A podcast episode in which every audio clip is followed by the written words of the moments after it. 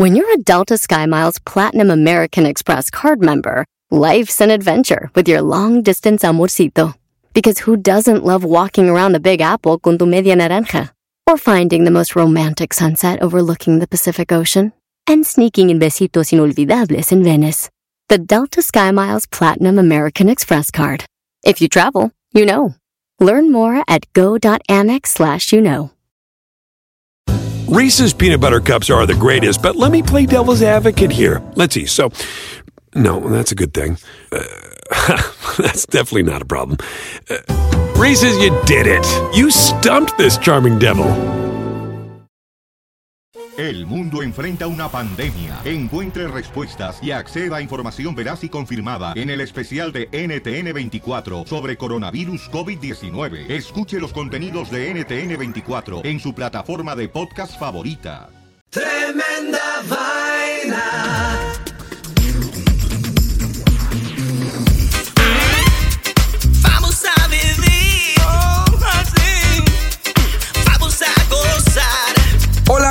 Bienvenidos a Tremenda Vaina, el show donde escuchas cuatro historias absolutamente increíbles. pero solo una es falsa, fake news. Hola, soy Danilo Álvarez Soy Román Rojas. y esto es Tremenda Vaina.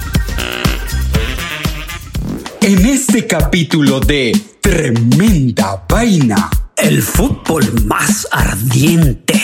Borrachos al paraíso. boxeo quirúrgico. Competencia a lo cavernícola. Esto es Tremenda Vaina y empieza así. Episodio número 16. Tremenda vaina. Román Rojas. Danilo Álvarez, ¿cómo estás, mi hermano del alma, como aquí dices estoy, tú? Aquí estoy, aquí estoy escuchando perros ladrar en la lejanía. Como estoy en Colombia, aquí suenan las vainas más raras, men. Todavía suenan esas alarmas. ¿Te acuerdas cuando, le, cuando alguien pasa al lado de un carro y la alarma se va? Claro. Y arranca. Piu, piu, piu. Esas vainas solo pasan en Colombia. Ah, claro, claro, como no me voy a acordar de eso. Bueno, aquí en Nueva York suenan otras alarmas distintas. Está alarmante Nueva York, por eso esperamos que todos nuestros oyentes todavía se queden en casita. Les estamos haciendo más episodios para que no aburran, Román. Sí, sí, exacto. Y para que la pasen sabroso, chévere, en casita, riéndose y también pensando un poco. Hoy tenemos otra vez a una invitada especial. Aquí está Olga. ¡Olga! Hola. Bienvenida, Olga. Gracias por invitarme otra vez. Olga tiene una super historia hoy que nos va a contar. Como siempre. Sí, tengo una historia muy buena. Y todavía no se sabe si Olga nos está mintiendo. No, no se ¿O sabe. quién va a estar mintiendo en el episodio de hoy? De repente soy yo. ¿Quién será el mentiroso o la mentirosa de hoy?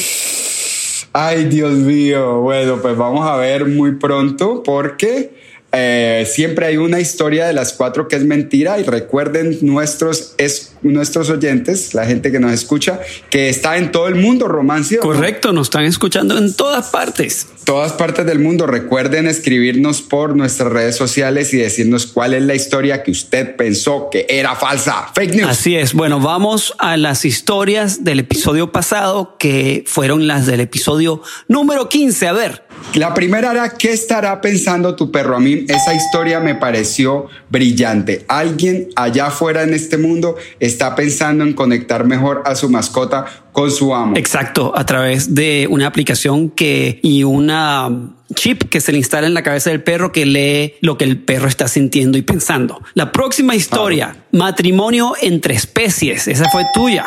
Sí, matrimonio entre especies. ¿Cómo te parece que uh, hay un sitio en la India que ponen a los a un bebé a casarse con un perro en algunas circunstancias mm, muy interesantes? Sí, suena- Pero si no escuchaste el episodio 15, vete y escúchalo. Exacto. Entonces, la historia número 3, ¿cuál fue? El paseo en avión de combate. Este pobre hombre que lo montaron en ese avión, yo me quedé loco, ¿no, Román? Claro, el, el tipo lo invitaron a un paseo en avión de combate y en lo que empezó a despegar el avión pasó algo que nadie esperaba. Acuérdense que esta es la parte en la que hacemos el spoiler. O sea, si, si no oíste el episodio 15, sáltate esta parte. Tápate las orejas. Y la última, la última, Román, fue media vida apuñalado. Sí, señor. El, ¿Te acordás de eso? claro, el amigo en, en, en China que lo apuñalaron y quedó con un cuchillo clavado en la cabeza por un tiempito. Por unos días. Como Más varios miles de días. muchos días. Bueno, y a ver, ¿cuál era la historia A ver, falsa? vamos? Hay que estrés. hay que vamos a darle a Olga el honor de decirnos cuál era la historia falsa. Y Olga también va a ser el redoblante. No, tú lo haces y ella dice la historia falsa. Ah, está bien, pues aquí va el redoblante.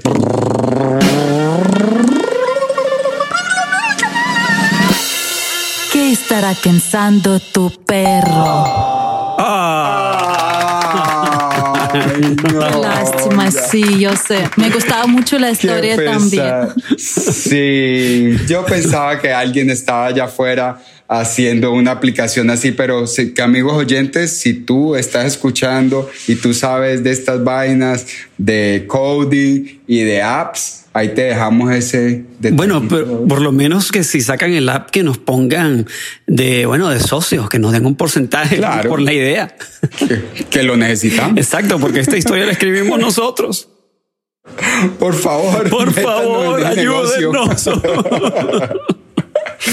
O si nos quieren ayudar, también cuéntenles a sus amigos de Tremenda Vaina para que lo escuchen más personas en el mundo y se instruigan, oiga. Claro, ¿verdad que sí, Olga? Sí, hasta en Rusia voy a trabajar en eso.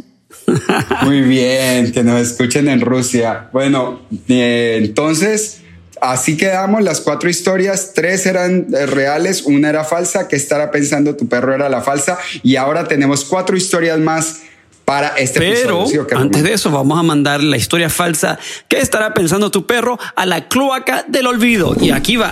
Hasta luego. Bye bye, sayonara. No te queremos ver otra vez. fue. Es de mentira. Se fue, se va, se fue. Esto es Tremenda Vaina, episodio número 16 y empieza.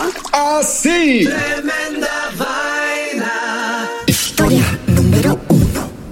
Bueno, Danilo, esta historia está titulada El fútbol más ardiente. Ardiente, pero. apasionado. Uf, caliente. ay, ¡Wow! qué rico. bueno, hay un país en el mundo que juegan fútbol con un detalle interesante. ¿Sabes cuál es? Juegan con una pelota que está en llamas, encendida literalmente. No, no, no, no, no, no, no, no, no, no, no. Así no, caliente de verdad. No, hasta aquí llegué yo. La prenden en fuego con La gasolina. prenden en fuego, conocido localmente como Sepak Bola Api. Es un juego único jugado por estudiantes indonesios para dar la bienvenida al mes de Ramadán. Bueno, Ramadán, para los que no saben, es el noveno mes en el calendario islámico, el mes en que se reveló el Corán, la revelación Ah, de. Dios a los musulmanes. Ah, no sabía eso. Qué bueno. Este mes se celebra con ayunos y más oraciones de lo normal. Cada día tiene un evento diferente que representa un periodo en la historia musulmana. Mm, qué interesante. Está súper cool eso. Obviamente este juego de fútbol Sepak Bola Api, fútbol con una pelota en llamas que No. lo juegan los jóvenes de Indonesia, es un deporte más extremo que el fútbol regular que juega Lionel Messi. bueno, este les cuento que es un deporte donde ponen a prueba el coraje de los estudiantes en Java Oriental. El deporte se celebra en las regiones de Yogyakarta, Bogor, Tasikmalaya y Papua de Indonesia. La pelota que está hecha del coco de una palmera empapada en queroseno o diésel Qué locos. algunos, algunos, dicen, algunos dicen que bañan la bola de coco durante una semana, mientras que otros dicen que solo 30 minutos, por lo que la bola de fuego arderá durante todo el partido. No me. O sea, que le quitan como. Lo ¿Cómo? bañan en uh, En querosene. En querosén o, o también. Pero le quitan, le quitan la parte de afuera y, y prenden la parte que es como más, como paja adentro del coco. Bueno, eh, prenden, eh, yo no sé exactamente cómo hacen la bola, pero la prenden y está No, hecha está de, de increíble coco, eso. ¿no? Mira, Darle una patada a un coco no está fácil. Me imagino que lo amortiguan un poco. Los rituales antes del juego son cosas vitales que deben hacer los jugadores. Hacen un muchos rituales. Dicen que los jugadores antes del partido tienen que limpiar sus almas y así estarán muy seguros de sí mismos durante el juego. También Ajá. le rezan a Alá para que no les ocurra nada malo durante el partido. Se dice que aparentemente estos rituales los hacen impermeables al fuego. Sí, que no les ocurra nada como tener que meter un gol de cabeza. Justo antes de comenzar el partido, cuando los jugadores están en la cancha, prenden fuegos artificiales encima de todo Ah. esto que explotan alrededor de los jugadores. Los Sí. partidos pueden tener hasta 10.000 espectadores. ¿Ok? ¿Qué? ¿Qué? ¡Wow! ¡Qué loco! Ajá. Se pone Incre- más y no, no- caliente, sí. Se pone caliente ese juego. Oíste, pero los pelos de las piernas no deben tener pelos de las piernas, ya los pobres les queman todo. Ahí cuéntanos qué pasa después. Y yo que tengo las piernas peludas no me iría muy bien en ese partido. pues hasta ahí te llega. Te queda, te queda un par de parches blancos ahí en la mitad, todos, todos pelos. Mira, bueno, eh, entonces resulta que antes del partido encienden el coco en llamas, sumergen Sí. a todos los jugadores en sal y especias no inflamables. El árbitro pita, porque tienen árbitro y todo, y comienzan a patear la pelota con los pies descalzos. No me jodas. Ajá. No, hasta allá sí no pensé que fueras a llegar. Descalzos, wow. Descalzos, ¿ok? Muchas de las reglas del partido son iguales al fútbol que todos conocemos. Si hay empate, por ejemplo, al final del partido se va a penaltis con una bola de fuego, papá. No. No. ¿Por qué no llegan a penaltis?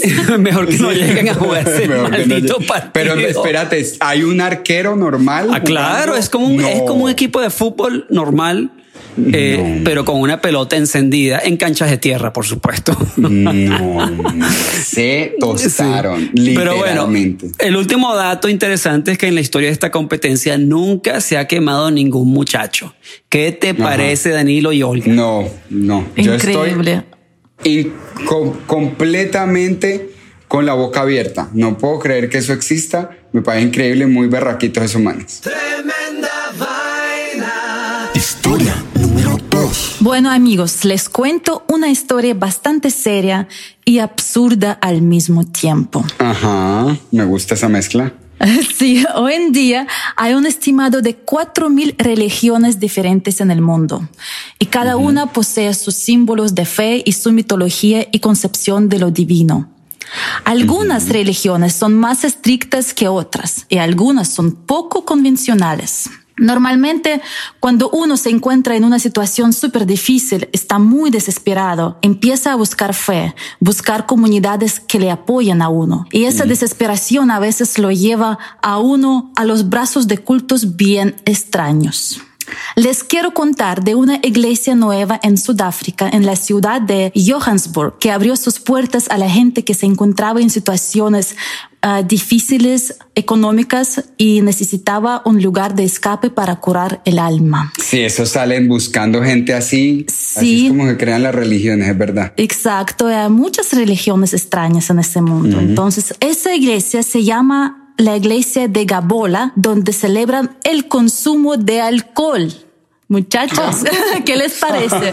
Ese es el Dios. Sí, donde, le- donde celebran el consumo de alcohol y ofrecen servicios en bares acompañados con whisky y cerveza. No. Mi Ay, amor, mi amor, mi vida, voy para la iglesia. ya, Sí, sí, sí, o sea, en Nueva York, en Nueva York esa, esa religión sería la principal. Sí, de repente llega todavía. Entonces fue formada. Fue formada en 2017, entonces tiene pocos años, es muy nueva y ya ha encontrado una gran cantidad de seguidores en Sudáfrica. El, el fundador, escúchame así, el fundador y autoproclamado papa de Gabola, imagínate, se autoproclamó como papa. No, pues claro. Sí, se llama Tsietsi Makitsi. Dice que la iglesia es para aquellos que han sido rechazados por otras iglesias porque beben alcohol. Pobrecitos. Por borracho. ¡Ey, padre! Los sacaron por Me borrachos. botaron de la iglesia. Ya van a ver. Pero tienen derecho, de- tienen derecho a tener fe también.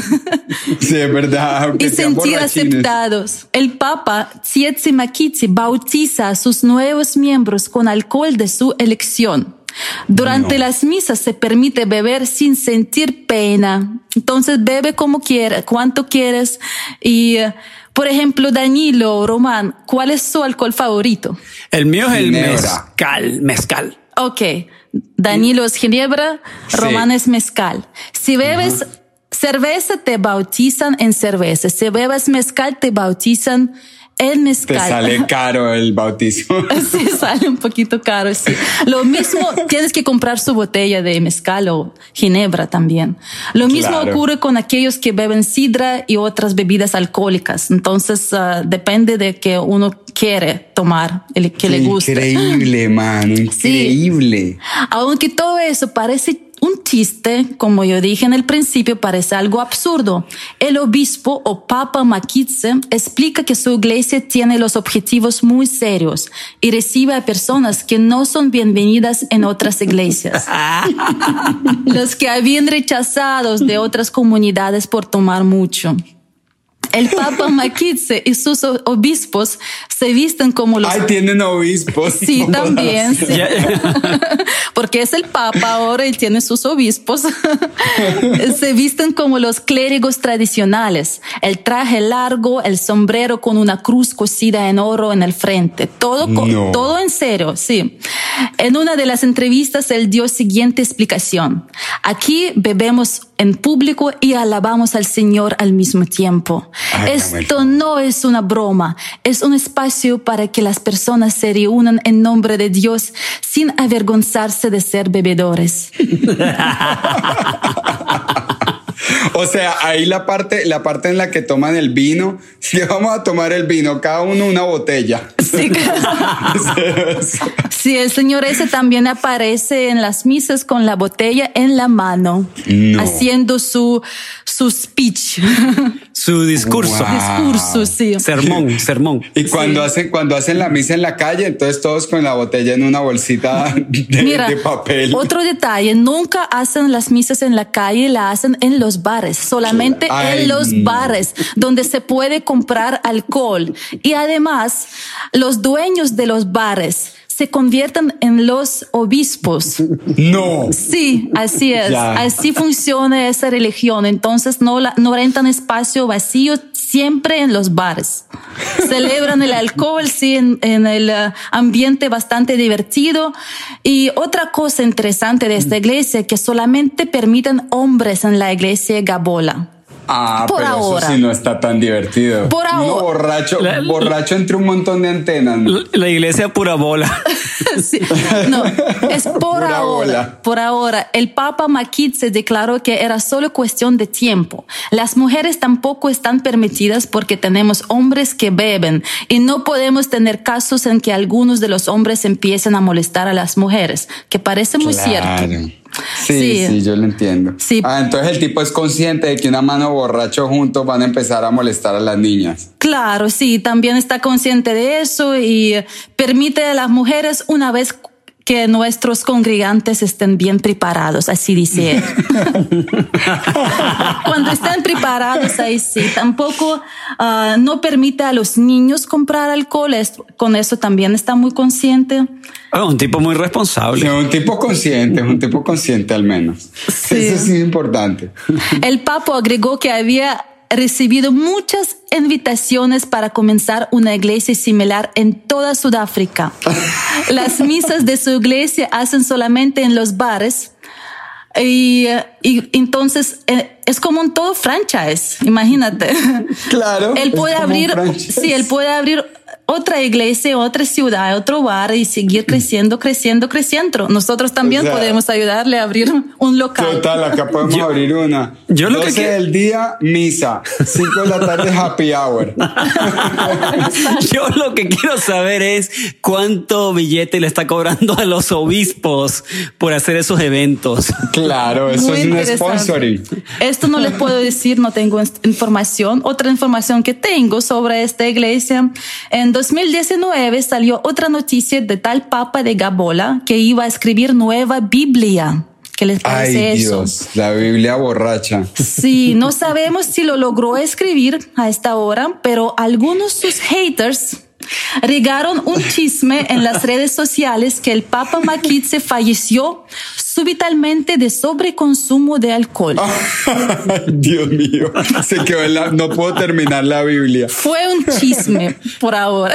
En realidad, Makitse está vivo y pronto declaró que los chismes acerca de su muerte fueron para dañar a su imagen y la imagen de la iglesia. Obviamente, ah, aunque el número de sus seguidores sigue creciendo, la iglesia Gabola no es miembro de, del Consejo de Iglesias de Sudáfrica y, y, tam, y, también tiene bastante gente que la critica y ya entendemos por qué. No, pues qué tal que no. Sí, la iglesia Gabola todavía existe, aunque esperemos que la suspendieron y suspendieron sus misas por la pandemia y esperamos que no curen coronavirus con el alcohol. Increíble, yo no, no puedo creer, pero eso es perfectamente posible que una mano de borrachos decían que religiosamente van a beber todos los días. Tremenda Quiero contarles la historia de la doctora Lauren McEwen del Landmark Surgery Center en la ciudad de Sunset Hills. Ella se ha convertido en la protagonista de la nueva campaña del estado de Missouri contra la compra obsesiva de guantes y tapabocas. Como ya es conocido en Estados Unidos, no sé si ustedes ya se habían dado cuenta, existe una emergencia en las bodegas de suplementos médicos en hospitales, en todos los hospitales del país y con mucha dificultad los doctores están logrando cumplir con su deber. Incluso a veces les toca lavar, esterilizar y reutilizar suministros que se supone que son desechables, como guantes, tapabocas y máscaras faciales. Claro. Porque la gente los compra como locos. O sea, todo el mundo es como que necesito dos mil máscaras. Entonces, claro, compran dos mil máscaras y ya cuando los médicos van a comprar no hay. Uh -huh. Entonces, pues esto se ha convertido en una gran emergencia. Eh, pues resulta que durante la noche del 20 de abril se presentó una situación en la sala de emergencias del Landmark Surgery Center sin precedentes en la historia de este centro médico. Estando en curso el turno de sepulturero, que es el nombre con el que conocen a las horas entre las 12 de la noche y las 6 de la mañana, la doctora Lauren, como se le conoce de cariño, estaba de cirujano de turno. Con apenas 27 años, ella es uno de los cirujanos más jóvenes del centro médico, wow. donde la verdad... 27, wow. Sí, 27. No llegan muchas emergencias regularmente, pero esa noche sería diferente. Entre la 1 y las 5 de la mañana, a la doctora Lauren le tocaron cuatro cirugías de emergencia debido a un choque, una pelea callejera y finalmente una paciente que llegó con una obstrucción de vías respiratorias para la cual se encontraron sin guantes en Uy. el depósito. Wow, no. Siendo la doctora una practicante disciplinada de kickboxing y encontrándose sin recursos para realizar la traqueotomía, que es el procedimiento eh, general que se utiliza para este tipo de situación, la doctora Lauren corrió a su casillero y sacó unos guantes sus guantes de boxeo deportivo y ante no. la mirada atónita de su instrumentista le pidió que los desinfectaran profundamente mientras explicaba que la fabricación del guante de kickboxing protege al deportista de la sangre de su rival, así es que era lo mejor que podían utilizar en ese momento. Entonces desinfectaron los guantes y la mujer hizo la traqueotomía con los guantes de eh, kickboxing y la foto que le tomaron sus colegas haciendo, haciéndolo le ha dado la vuelta al país en redes sociales, mientras los directivos de hospitales y depósitos médicos le ruegan a las personas que no compren tapabocas y guantes compulsivamente y que usen los que tengan varias veces para dejarles suficientes a los doctores para que puedan hacer su trabajo. ¿Cómo te parece esa vaina? ¡Wow! Increíble. ¡Qué loca esa historia! Wow. Así, con los o sea, a la mujer le llegaron al paciente guantes. No, no hay guantes. Pucha, tráigame los guantes de kickbox. y la mujer le hizo la traqueotomía con los guantes de kickbox. Imagínate, bueno, esa tipa es una, una berraca, como dicen bueno, en Colombia. los doctores de hoy en día les toca, les toca guerrearla con lo que tengan. Improvisar, sí. sí, claro. Improvisar, por eso es que hay que tener cuidado y no utilizar, no comprar compulsivamente los guantes y las vainas porque hay que dejarles a los médicos su, eh, sus, eh, sus aparatos para que ellos puedan hacer su trabajo. Tremenda vaina. Historia número 4. Danilo, te cuento que hay una competencia, yo estoy en la línea deportiva hoy. Hay una competencia de machos donde no puedes dejar a tu mujer fuera, ¿ok? Ajá. Te cuento que cargar con la esposa en finlandés sería eu con canto. O a veces canto. eu con canto o a veces a cananto y en Estonia sería naisekant mine. Es un deporte en el cual los concursantes varones compiten corriendo a cuestas con una mujer que se le monta encima. Ahí agarrada como un cucarrón. Exacto. Una carrera. Una carrera. El objetivo es que el hombre lleve a la mujer por una pista de varios obstáculos en el menor tiempo posible. Este deporte se introdujo por primera vez en Sonkajärvi, Finlandia. Se puede cargar a las mujeres de distintas maneras, a caballitos, al estilo de bombero, sobre el hombro, o al estilo de la gente de Estonia colgando a la mujer boca abajo con las piernas agarrándose al hombro del marido y agarrándole la No. cintura. No. Pero, o sea, el que, le- el que tiene la esposa gordita, pues le tocó más difícil. La ponen a dieta por un mes. Sí. ¿Para qué la dejó engordar? Culpa suya.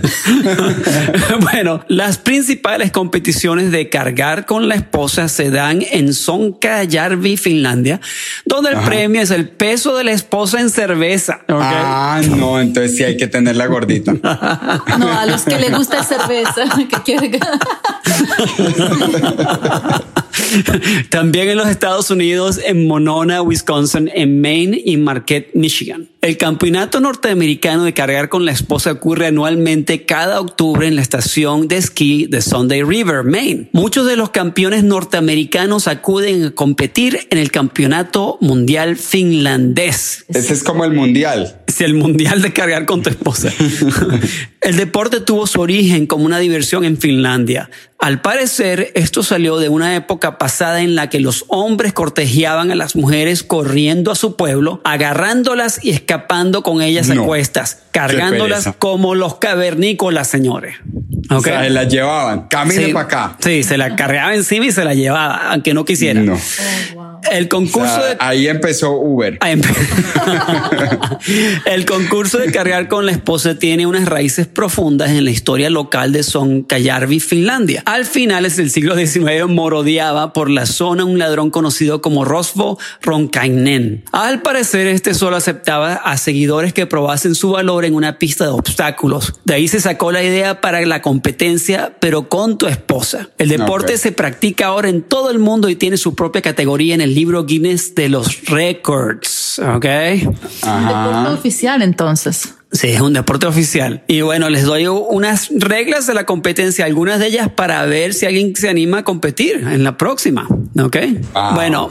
Las normas actuales establecidas por el Comité Internacional de Normas de la Competición de Cargar con la Esposa son las siguientes. No hay reglas. Hay reglas y estas no son todas. La longitud del recorrido oficial es de 253.5 metros y la superficie de la pista contiene partes de arena, hierba y gravilla. El recorrido tiene dos obstáculos secos y un obstáculo en el agua. La esposa con la que se va a cargar puede ser de uno mismo, la del vecino u otra cualquiera que no sea del pueblo do- donde se hace la competencia.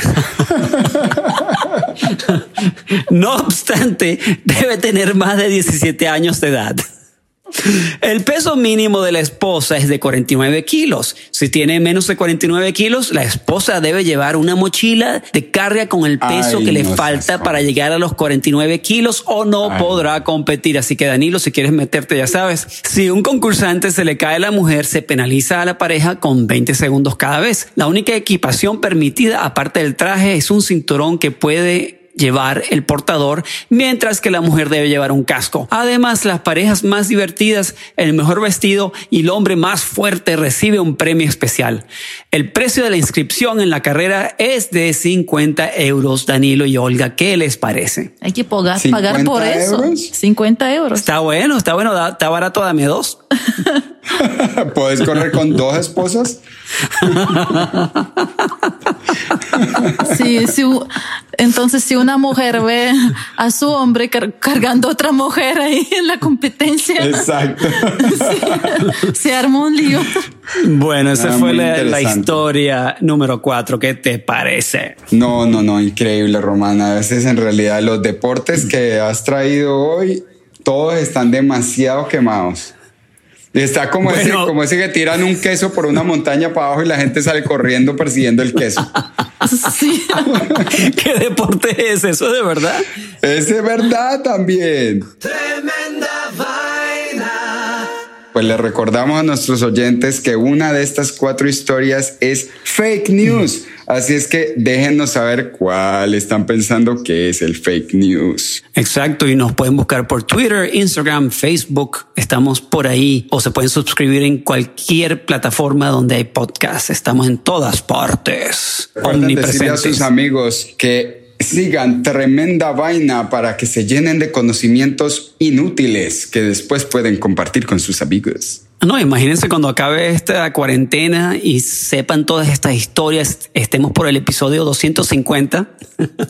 Si alguien está buscando la pareja, conoce a alguien y le tira todas estas historias increíbles. es como, Claro, wow. súper sexy. Y la tipa dice, sexy. oh my God.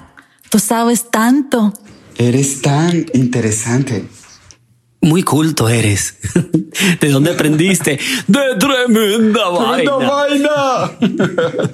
Bueno, amigos. Muy bien. Estuvo muy agradable oírlos, Román y Olga. Les mando un abrazo muy grande y hasta el próximo episodio que nos volvamos a escuchar. Bueno, espero oírlos antes. Pero de todas maneras, Ok. segurísimo nos vemos en el próximo episodio. Nos vemos en el próximo episodio de Tremenda Vaina. Esto fue Tremenda, Tremenda Vaina. Y termina así. Así. Hola, my name is Enrique Santos, presentador de Tu Mañana y On the Move. Quiero invitarte a escuchar mi nuevo podcast, Hola, my name is, donde hablo con artistas, líderes de nuestra comunidad y personas como tú. Mi meta es que juntos conozcamos más sobre los triunfos y las derrotas de mis invitados y que a través de sus historias nos empoderen y nos motiven a superarnos. Lanzamos el show con J Balvin, he's awesome, un artista colombiano que ha revolucionado la música latina y que sigue superando récords mundiales. Él nos cuenta abiertamente sobre sus inicios, el secreto de su éxito y los aprendizajes que lo ayudan a preservar su autenticidad. A partir de este martes 7 de abril podrás acompañarme todas las semanas a conocer más a fondo a un invitado especial. Puedes encontrar mi podcast en la aplicación digital de iHeartRadio, la descargas gratis o en donde prefieras escuchar tus podcasts. Hola, my name is The Podcast a partir de este 7 de abril. Reese's peanut butter cups are the greatest, but let me play devil's advocate here. Let's see. So, no, that's a good thing. Uh, that's definitely not a problem. Uh, Reese's, you did it. You stumped this charming devil. Meet Stacy. Stacy's on the hunt for a new pair of trendy glasses. Call me picky, but I just can't find the one. Luckily for Stacy, Walmart Vision has virtual try on. Now she can try on hundreds of frames virtually, then upload her prescription and get new glasses delivered right to her door. Really? yeah, really. well, the hunt just took a turn for the better. Buy your next pair of glasses with virtual try on from Walmart. Welcome to Easy Eye Care. Welcome to your Walmart. Restrictions apply. See walmart.com for details.